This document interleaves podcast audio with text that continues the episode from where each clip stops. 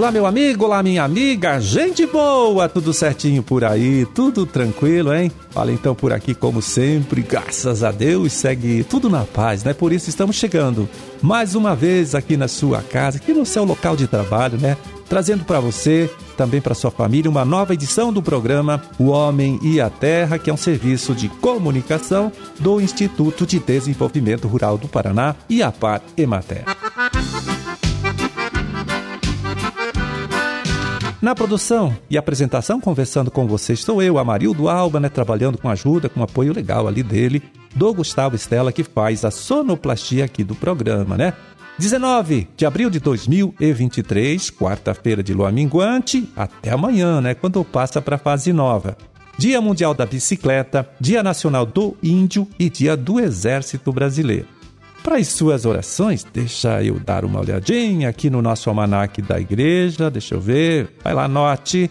É dia de Santo Expedito.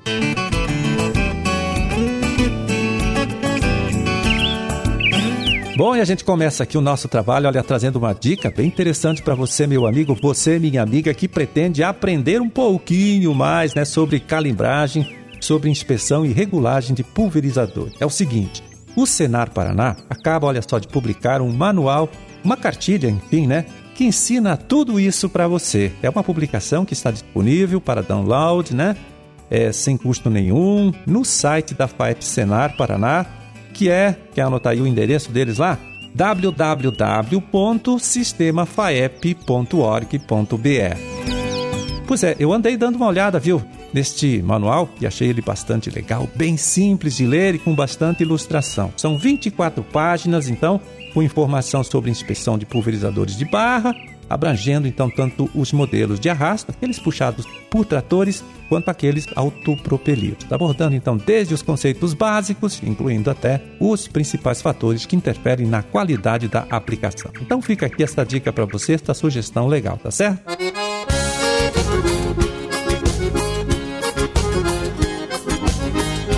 É, estamos aí num período do ano em que muitos produtores aproveitam, hein, para fazer a correção do solo com calcário, visando lá na frente já o plantio da próxima safra de verão. Tá certo, né? Não dá para perder tempo. Então vamos ouvir aqui do agrônomo Leandro Michalovics, ele que trabalha no IDR Paraná de Guarapuava, quais são os cuidados que o agricultor tem que ter ao realizar esse investimento, né, na hora de fazer a compra deste insumo aí que é o calcário. A gente tem trabalhado muito com relação às recomendações né, para aplicação de calcário, e o produtor tem que ter bem claro em mente que o primeiro passo é a análise de solo. Então começa lá na amostragem, na propriedade dele, porque só com uma amostragem de solo bem feita a gente consegue ter resultados bons e fazer uma recomendação certa. Eu sempre gosto de usar um exemplo né, em relação a isso, que não há como um médico nos recomendar um remédio sem ter um bom exame exame. Nesse caso, análise de solo seria o exame de sangue do solo, né? A gente teria que ter esses parâmetros para fazer uma boa recomendação. Então, um técnico, após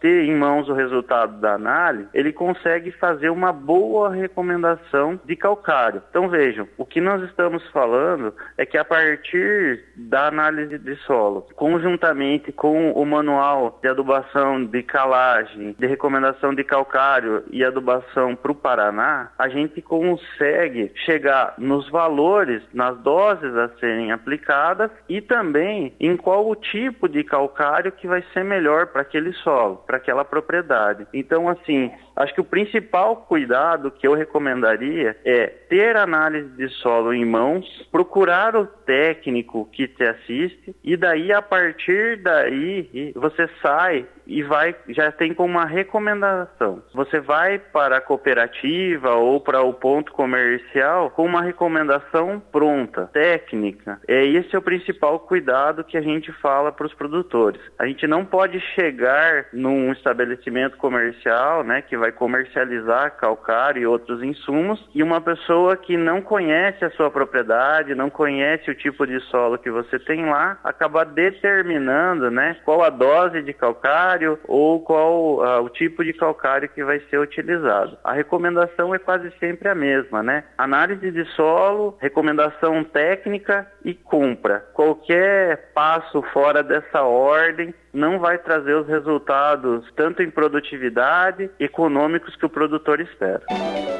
Nós conferimos aí a participação do agrônomo Leandro Michalovics, extensionista do IDR Paraná de Guarapuava, ele que deu algumas dicas técnicas importantes para você aí, meu amigo, você minha amiga, que agora após a colheita da soja, né, a colheita do milho, primeira safra, também do feijão, pensa em fazer a correção do solo usando o calcário.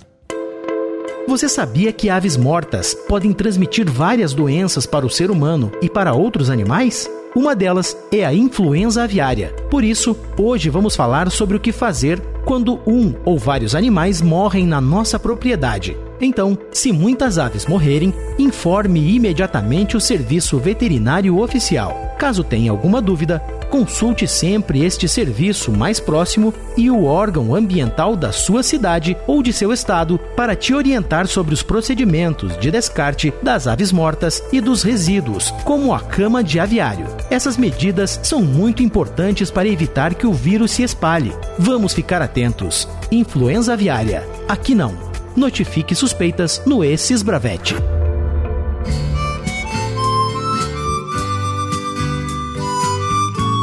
E agora vamos atualizar você com informação do mercado dos principais produtos de nossa agricultura, de nossa pecuária, acessando aqui o relatório com pesquisa de preços divulgados pelo Departamento de Economia Rural DERAL, lá da Secretaria da Agricultura. Vamos passar para você os preços médios praticados aqui em nosso estado nesta última segunda-feira, dia 17 de abril.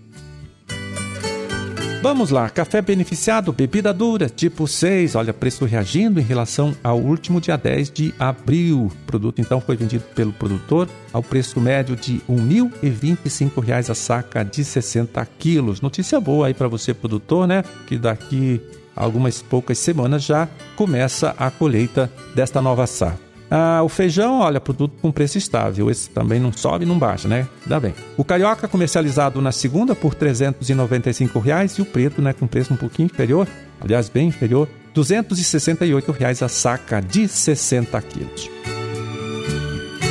Seguimos aqui, vamos ver a soja. Olha só, produto com mais uma queda de preço em relação à última semana. Produto vendido agora nesta segunda, dia 17, né? Por R$ 131,42 a saca. E o milho também seguindo a mesma tendência, né? Com queda de quase 11% em sete dias. Produto comercializado aqui em nosso estado na segunda, pelo preço médio de R$ 60,20 a saca de 60 quilos. É, o milho teve então essa baixa de 10,9%, para ser mais exato, e a soja, né, 3,72% de queda também nesta última semana. Mandioca, outro produto que teve queda no preço, pago ao produtor nesta semana. Na segunda-feira, a raiz foi vendida pelo preço médio de 928 reais a tonelada, né? Mandioca com padrão de amido de 580 gramas. Esse é o padrão de referência, né? É, então foi vendido por 928 reais a tonelada, enquanto que no dia 10, né, 10 de abril, o produtor ainda recebia 973 reais também a tonelada do produto. Redução de 4,6% em uma semana. E trigo para pão, né? Preço que interessa a você aí, meu amigo, você, minha amiga, que ainda não decidiu se investe ou não investe nesta cultura, né? Agora no inverno. Olha só, produto com pH 78, né? O produtor recebeu aí o valor médio de R$ 77,82 a saca de 60 quilos. Boi em pé, 280 reais a arroba, o suíno tipo carne em pé, preço pago ao criador, não integrado à indústria, R$ 6,26 o quilo, e a vaca em pé com padrão de corte, R$ 250,23 a arroba. Esses, olha só, foram os preços médios praticados nesta última segunda-feira, dia 17 de abril, né, aqui em nosso estado, com valores pesquisados e divulgados pelo Departamento de Economia Rural Deral, né, lá da Secretaria da Agricultura.